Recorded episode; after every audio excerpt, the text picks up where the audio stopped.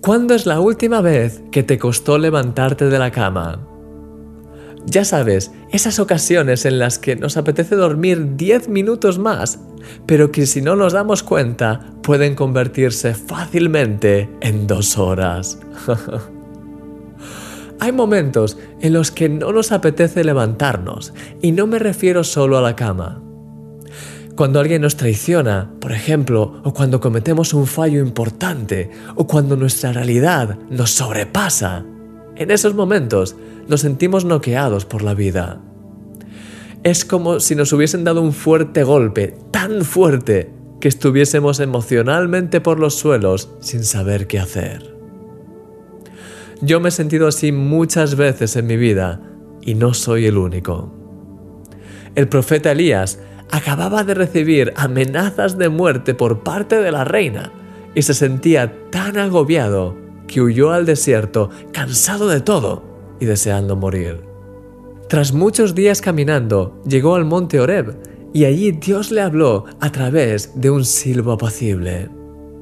Dice la Biblia que cuando lo oyó Elías, cubrió su rostro con un manto y salió y se puso en la puerta de la cueva. Y he aquí vino él una voz diciendo, ¿qué haces aquí, Elías? Esa misma voz paciente y cariñosa de Dios es la que te susurra hoy al oído diciéndote, ¿qué haces aquí?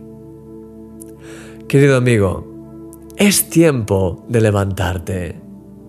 Sí, es cierto que levantarse a veces requiere un esfuerzo, pero cuando lo haces, sienta tan bien.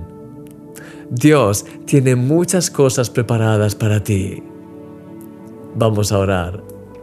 Padre, hoy me levanto en tu presencia. Gracias porque me amas y no te avergüenzas de mí. Gracias porque estás siempre a mi lado y renuevas mis fuerzas. Gracias porque tienes un propósito para mi vida. En este día decido dejar atrás todos mis agobios e inseguridades del pasado y correr hacia tus brazos. Gracias por todo, Señor, en el nombre de Jesús. Amén. Eres un milagro.